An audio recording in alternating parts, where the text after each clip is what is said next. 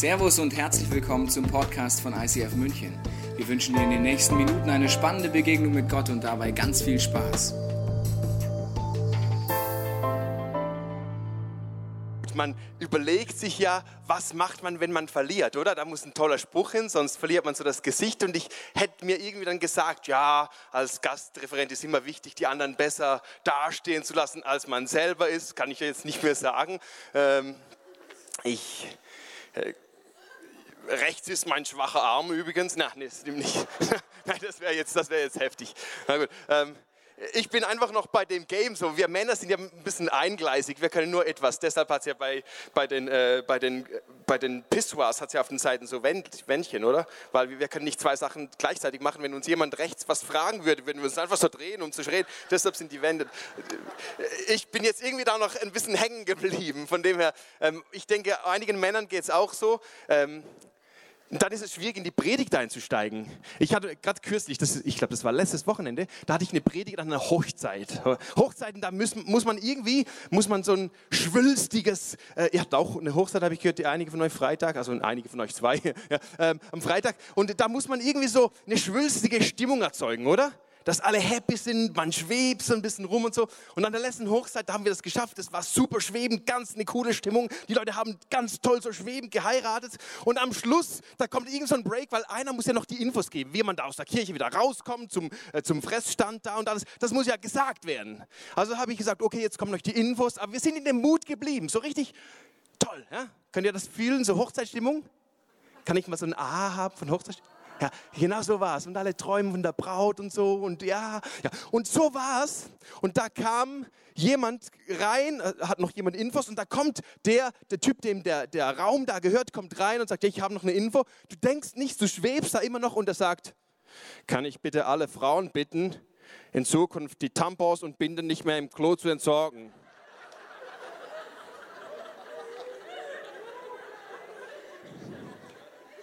Hat er echt gemacht? Ich denke, ich bin im falschen Film. Meine Fresse, das ist eine Hochzeit, da schwebt man und dann kommen Tampons und Binden da rein. Also ich bin froh, ist er nicht mit so einem Sackerl reingekommen und hat gesagt, wem ist die? Er hat gesagt, ich, hatte eine halbe Stunde, hat er gesagt, bis ich das Teil da rausgeglaubt hatte. Ich verstehe ihn total. Also dem geht ja Hochzeit irgendwo vorbei, denn der, der, ist, der hat ja nichts erlebt, der war da mit seinem Klo beschäftigt. Und ich, ich fand es irgendwie passend, aber auch unpassend zu erwähnen, dass ich total den roten Faden verloren hatte. Aber das, ja, und irgendwie müssen wir jetzt den Rang kriegen, wir sind hier, ja, wir, wir lassen uns jetzt auf diesen Morgen ein und dass Gott uns begegnen kann. Tampons und Binden hin und her. Ja? Männer haben da jetzt schwieriger, sich zu fokussieren, die brauchen wieder ein bisschen. Ja, Frauen, die können ja alles gleichzeitig denken und machen, die sind schon lange irgendwo wieder, was sie am Nachmittag dann machen und so. Also, wir steigen einfach ein. Tobi hat mich gefragt, ähm, ob ich da komme und, und so mein, meine Herzensmessage bringen. Und das ist mal schwierig, ich habe immer viele Sachen auf dem Herz, aber eine Message, die, die hat Gott mir seit, seit drei, vier Jahren immer wieder in mein Leben reingedrückt und nicht um sie zu predigen, sondern um sie zu leben. Und das ist Nachfolge. Jesus nachfolgen. Und ich merke, das ist so, das ist so der Big Challenge. Wer war letzten Sonntag schon hier? Ja, er, sei, er, er, strahlt ja glücklich, weil er über Gnade gehört hat von Queller, oder? Super, das ist wichtig, dass man Gnade hört. Kann man nicht, nicht genug hören, weil wir verstehen es ja gar nicht, dass Gott uns liebt aus Gnade. Dass du jetzt nicht hier sitzen musst und mich anlächeln musst, damit du nachher irgendwie Ablass kriegst. Das geht nicht in unser Hirn rein. Das ist ein Gott ist, der dich liebt, weil er dich geschaffen hat. Das ist meine Lieblingsstelle oder eine meiner Lieblingsstellen in der Bibel, wo Gott kommt und seinen Sohn anschaut, der war etwa 30 Jahre, und, und er schaut seinen Sohn an und, und sagt, dies ist mein geliebter Sohn. Sagt in der Bibel. Und was hat Jesus bis dahin gemacht? Nix. Kein einziges Wunder.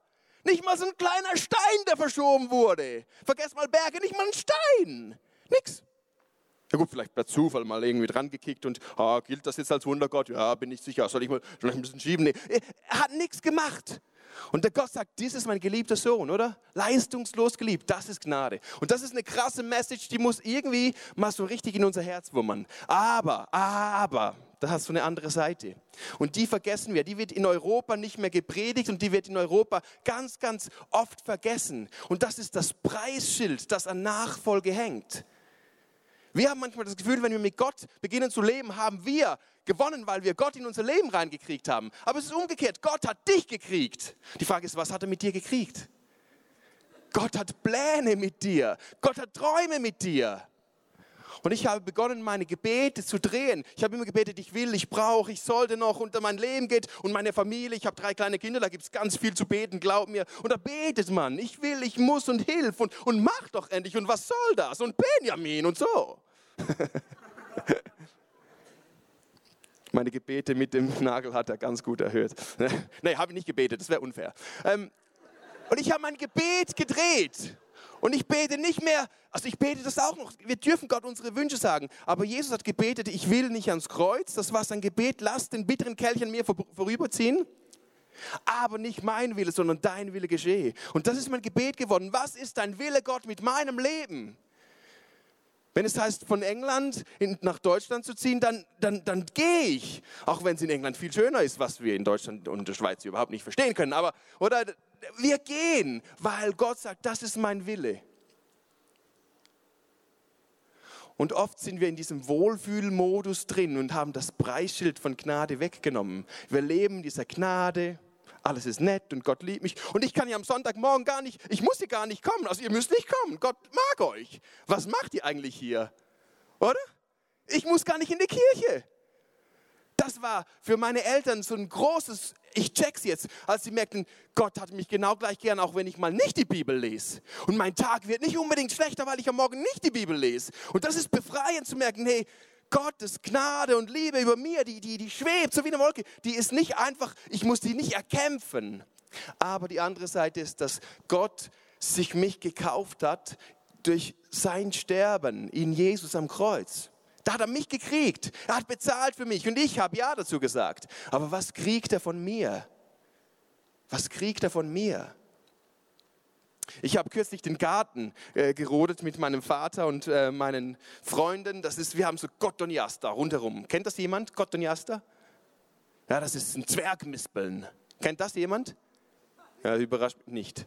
Ich habe das auch noch nie gekannt, bis ich es im Garten hatte. Riesige Flächen von Zwergmispeln. Der Zwerg glaubt das Wort nicht, das täuscht. Die sind riesig. Die, die, die wuchern durch den ganzen Garten. Und wir haben so mit elektrischen Sägen haben wir diesen Garten gerodet. Und das muss man einmal im Jahr, eigentlich muss man zweimal, aber wir wollten nur einmal. Wir machen das einmal dafür ganz, ganz kurz. Also wirklich, da wird gerodet. Ich habe mir in die Hose geschnitten, da ins Bein rein mit so einer, äh, diese, ja, mit, der, mit der Elektrosäge. Und das war die schönste Hose, die ich hatte, war meine Frau fand das gar nicht cool, aber sie war so bequem zum Sägen.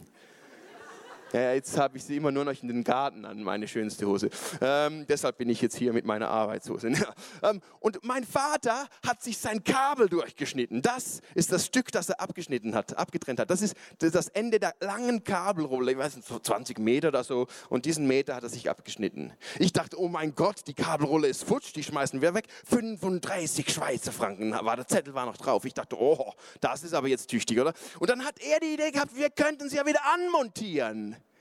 Mein Vater ist klug, weiß nicht, wo er das hat. Wir haben dann diesen äh, Stecker, der war hier dran, Männlich, mit männlicher Genauigkeit und Schweizer Intelligenz. Innovativ haben wir diesen Stecker da wegmontiert und dann haben wir das andere Ende der langen Kabelrolle genommen, haben uns hingesetzt und haben zu zweit, haben wir da geknübelt und geknüngelt und irgendetwas umgebestelet, dass wir das noch schaffen und haben den Stecker hingekriegt. Helden des Tages, Schulterklappen verdient, Umarmungen und ähm, Freinächte. Oder das ist einfach, weil wir diesen Stecker, wir sind Männer.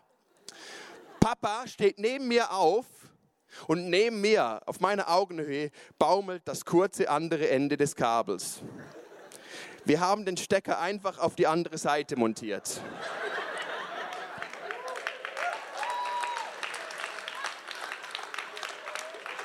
Ja, ha, ha, ha, ha. Dann musst du nochmal, so? Hat er dann gemacht. Ich mag das nicht, so Zeugs. So gefetterliche Sachen haben wir gar nicht gern. Auf jeden Fall habe ich gemerkt, es ist nicht, nicht nur wichtig, was du tust, sondern auch, wo du es tust. Es soll sich nicht nur gut anfühlen und ja, es fühlt sich gut an, ich kann das, sondern die Frage ist, ist es richtig, dass ich es hier und jetzt tue? Das ist Nachfolge, zu fragen, Gott, ist es dein Wille, dass ich das jetzt tue? Ohne mich könnt ihr nichts tun. Und ich glaube, dass wir so viel im Leben einfach Dinge tun, weil wir sie können. Aber Gott ist nicht dahinter. Und wir tun sie und es wird nie, nie in unserem ganzen Leben wird Strom fließen. Nie. Glaub mir, du kannst dein Leben gute Dinge tun und du wirst damit nichts erreichen. So wie dieser Typ, dieser Forscher, der hat sein Leben lang, hat er, also die letzten Jahrzehnte hat er der Pechforschung gewidmet. Also dieses, diese Pech, ähm, wie man Pech, da ist ja ein Feststoff, aber er hat gesagt, Pech ist auch wie eine Flüssigkeit, also es verhält sich gleich wie Wasser und ich will das beweisen. Und ähm, er, er hat das aufgestrichen und hat einen Versuch gemacht, er wollte Pechtropfen studieren.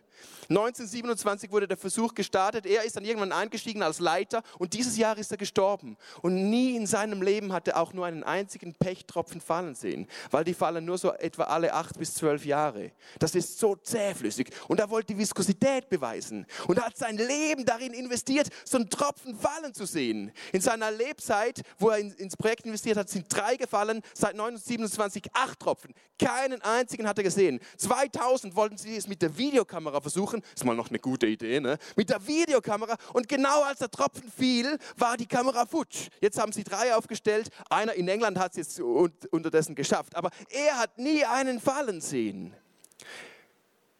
Pech. ja, gut. Der war jetzt telefoniert oder der kam, ja.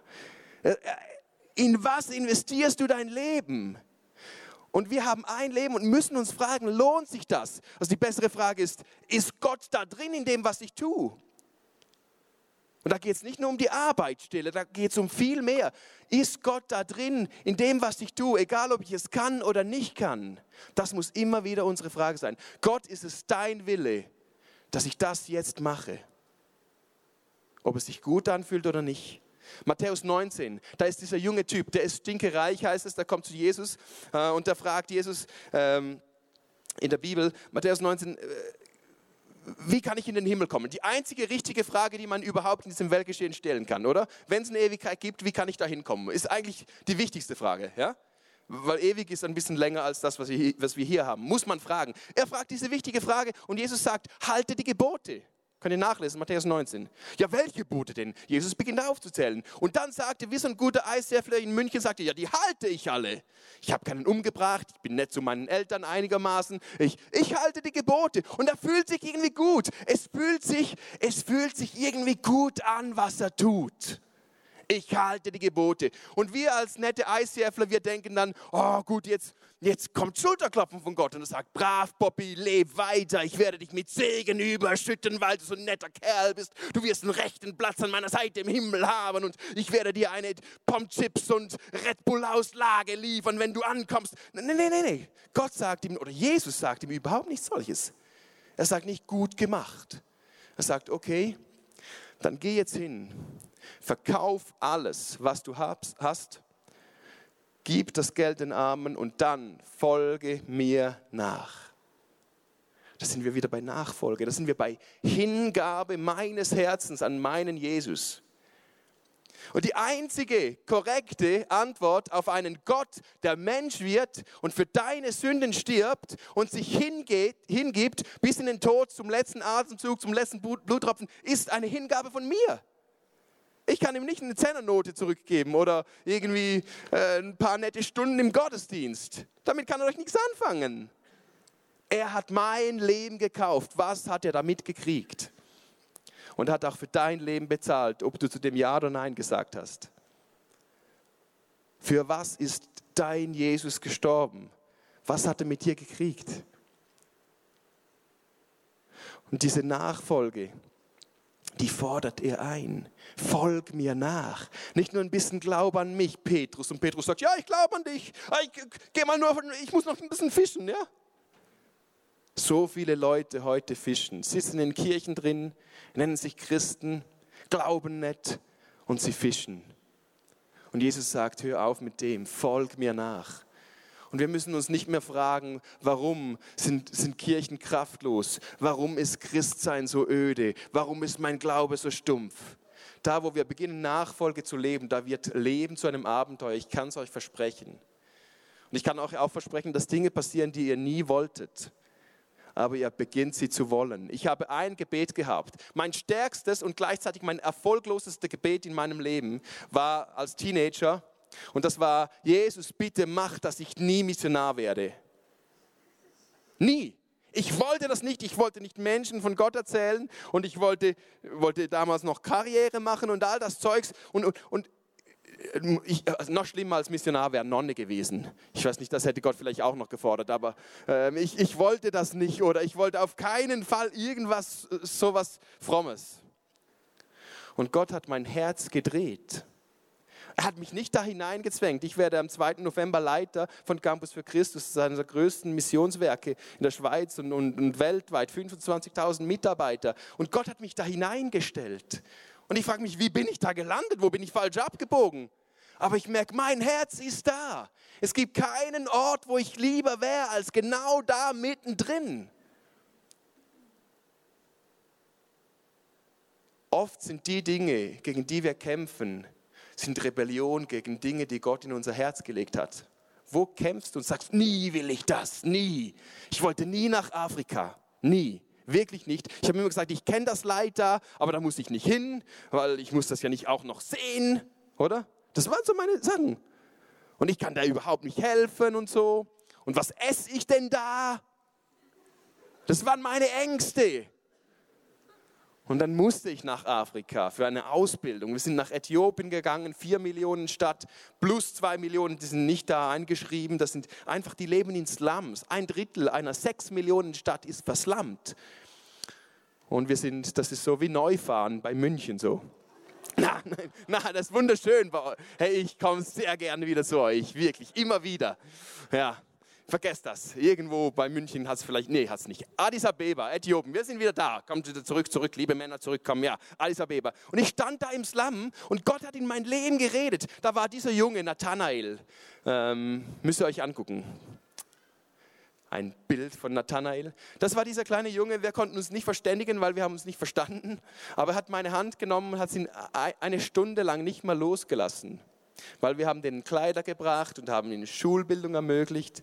Und ich habe gedacht, ich bin, ich, ich bin gut in dem, was ich tue. Und dann sind plötzlich all die Mütter und Kinder gekommen, für die hatten wir nichts dabei und sagen, und wo, was ist deine Hoffnung für mein Kind? Was ist deine Zukunft für mein Kind? Und ich sagte, ja, ich hätte schon noch mehr Geld sammeln können, aber ich habe es nicht gemacht. Und es hat irgendwie in meinem Herz was ausgelöst, so diese Hilflosigkeit.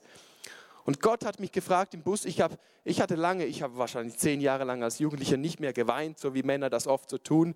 Ähm, ganz eine dumme Eigenschaft von uns Männern. Und, und Gott hat mein Herz so bewegt, ich habe in dieser Woche in Addis Abeba in den Slums mehr geweint als in meinem ganzen Leben zuvor seit ich mich erinnern kann. Vielleicht mal früher, als ich ein Playmobil-Schiff nicht gekriegt habe oder so. Aber das war wirklich so eine heftige Erfahrung. Und Gott hat mich gefragt, ich habe nicht geweint über die Armut da in Afrika, sondern über die Armut von meinem Herzen. Nicht fähig zu sein, zu spüren, was Gott will über meinem Leben. Nicht fähig, fähig zu sein, was Gott spürt, wenn ich euch ansehe. Mein Gott spürt da was. Er spürt, dass du vielleicht nicht nur lächelst, sondern dass da viel Schmerz ist. Und er möchte da reinkommen. Und ich habe geweint über mein hartes Herz. Und Gott hat das, was in Hesekiel heißt es, er nimmt das steinerne Herz und gibt ein, ein weiches Herz. Und das habe ich erlebt. Ich habe geweint und Gott hat mich, mir die Frage gestellt, was wäre, wenn ich dein Leben mit dem Leben von Nathanael ausgetauscht hätte? Und du würdest jetzt diese stinkreiche weiße Hand halten hätte er mehr aus deinem Leben gemacht als du bisher? Das ist eine taffe Frage und die stellt Gott nicht dir. Keine Angst, du darfst nicht einfach sitzen bleiben. Aber was wäre, wenn? Hätte Nathanael mehr aus meinem Leben gemacht und ich bin nach Hause gekommen und ich habe mein Leben umgestellt. Ich, habe, ich hatte nie ein soziales Herz, aber ich habe gemerkt, ich muss äh, die Sozialarbeit in unserer Kirche übernehmen, weil es die nicht gibt. Ich habe bei uns im ICF-Kur äh, das Sozialministry aufgezogen mit, mit Essensverteilung, was wir in der Stadt machen. Und ich habe gemerkt, ich muss was tun in unserer Region, weil unsere Kirche als ICF manchmal nicht relevant ist. Würden wir sterben, würde das gar niemand merken, außer die, die gehen. Und dann würde man sich in andere Kirchen verteilen. Und wir haben äh, Aktion Gratishilfe gestartet, wo, wir, wo Leute uns aus der Region anrufen konnten, wir gehen und helfen gratis. Und das hat für Wirbel gesorgt in der ganzen Presse, weil Christen da sind, die helfen. Und da wurde Liebe Gottes sichtbar. Das war die eine Seite.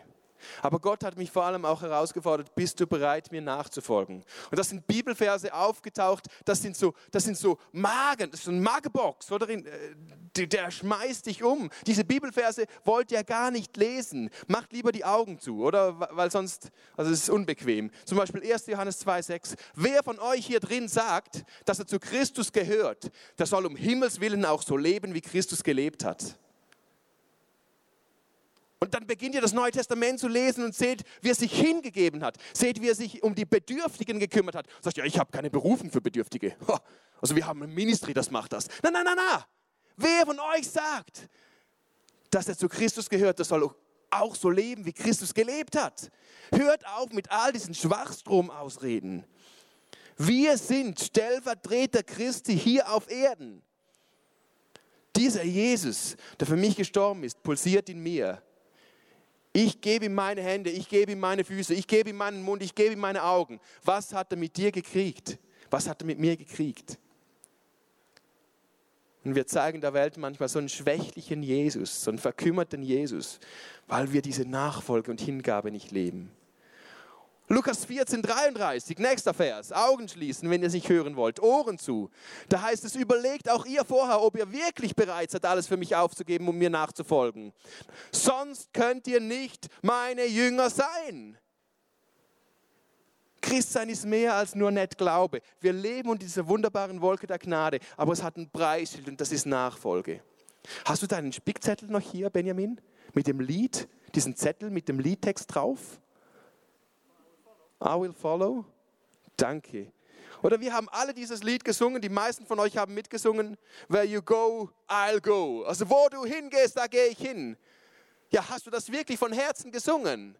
Was, wenn er in die Schweiz geht? Willst du in die Schweiz? Willst du? Willst du? Ja, das ist ein blödes Beispiel, wollen alle. Was, wenn er nach Schweden geht? Willst du? Ja, Benjamin will. Aus ein anderes Land. Was, wenn er irgendwie nach, nach, nach Tschechien geht? Willst du nach Tschechien? Ja, irgendjemand, ich habe gedacht, irgendjemand will sich nach Tschechien. Senden wir den, geh, geh. Wo du hingehst, Jesus, da gehe ich hin. Wo du bleibst, da bleibe ich. Wenn du dich bewegst, bewege ich. Ich will dir nachfolgen. Das ist tough. Und das singen wir so nett am Morgen früh nach dem Frühstück. Wow. Wen du liebst, den werde ich auch lieben. Und wem du dienst, dem werde auch ich dienen. Und wenn ich dieses Leben verliere, ich werde ihn nachfolgen. Ein Kollege von mir, großer Evangelist Hans-Peter Reuer, hat gerade vor ein, zwei Wochen sein Leben verloren. Und du denkst, das darf das nicht wahr sein. Der, hat, der war eine Stimme. Der war eine Stimme. Und ich hoffe so fest, dass ganz viele Menschen in diese Nachfolge neu hineinsteigen und zu Stimmen werden und zu Händen werden. Hier in München. München hat euch verdient.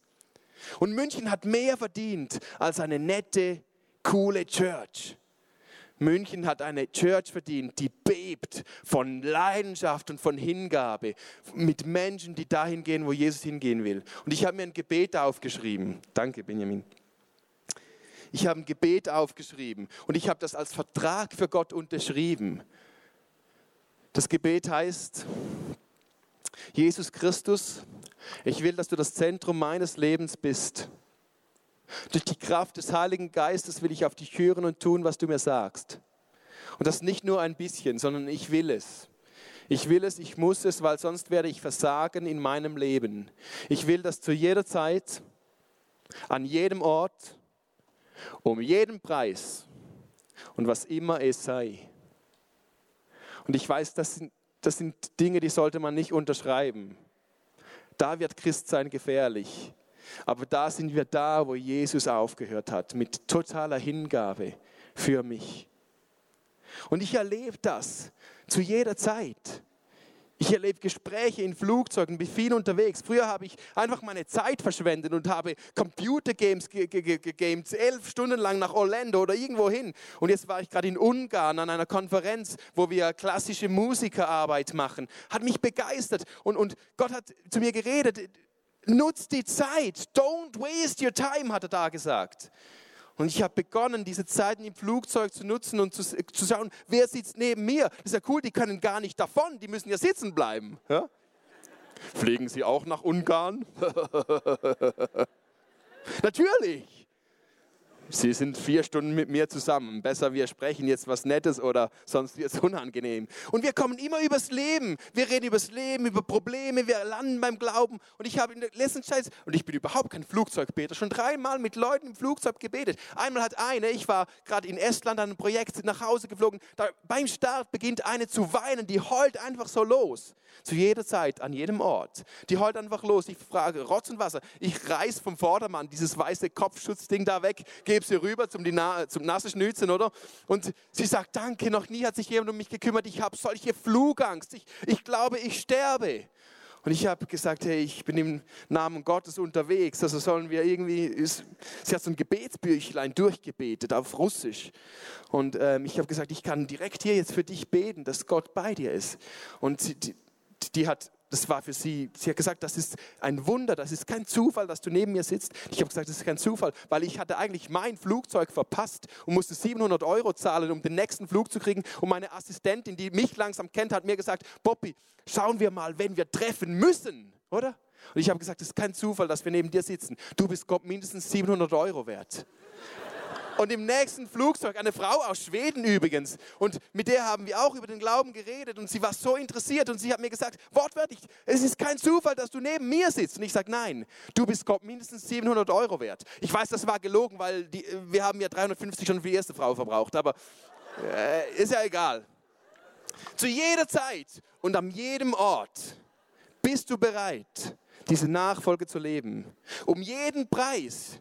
Für mich heißt das, dass ich vielleicht als Missionar jetzt lebe, oder? Nicht vielleicht, ich lebe das. Ich lebe von Freunden, die meinen Lohn zahlen. Und ich habe nicht mehr, ich war vorher Lehrer, muss man noch sagen, dass ein Lehrer so einen Nagel da reinkriegt, das ist also, das müsste Tobi doppelt ärgern, ja. Äh, und ich bin ausgestiegen, weil ich merke, das ist Gottes Wille. An jedem Ort, um jeden Preis, was immer es auch mich kostet. Vielleicht nicht mal mein eigenes Häuschen zu haben, wie jeder Schweizer das gerne mag. Um jeden Preis und was immer es sei. Das kann was ganz Kleines sein. In Estland, da bin ich im Bettler vorbeigelaufen, wie es viele dort gibt. Und plötzlich hat Gott so mein Herz bewegt. Und ich habe hab so ein, ein Lunch-Sandwich für fürs Abendessen gekriegt, also nicht Lunch, Abendessen. Und ich wusste, ich muss ihm das bringen. Ich habe es rausgegraben, habe es bei ihm hingelegt und bin weitergelaufen und bin dann in, in so ein klassisches Konzert rein, wo ich da sein musste. Und dann habe ich gemerkt, oh Gott, das war jetzt nicht clever weil die geht drei Stunden. Don Giovanni, 8 Uhr abends. Ich hatte kein Abendbrot. 8 Uhr abends bis 11 Uhr kriege ich nichts zu futtern. Und ihr wisst, wie Männer sein können, wenn sie nichts zu futtern kriegen. Schon nach fünf Minuten ticken wir aus, kriegen schwache Knie, Schweißausbruch und wir werden hässig. Oder wir werden wirklich wütend. Stinkig. Bocke sauer. Und ich sitze da und ich merke, jetzt kriege ich die Krise. Drei Stunden in dieser Oper drin. Aber Gott hat mich bewegt und ich wusste, es war richtig. Und ein Kollege, den habe ich jetzt gerade kennengelernt, hat irgendwo aus dem Nichts raus, in einer kurzen Pause in der Oper, hat er in der Stadt ein Eis gekauft und ist gekommen und gefragt, ich habe das Gefühl, du brauchst ein Eis. Und ich so, ja, mein Engel, mein Retter. Gott ist cool. War unmöglich, da gab es keine Fressstände und da kommen gar nicht hin bei diesen vielen Leuten. Aber er hat mir ein Eis geschenkt. Und ich habe überlebt und bin heute hier.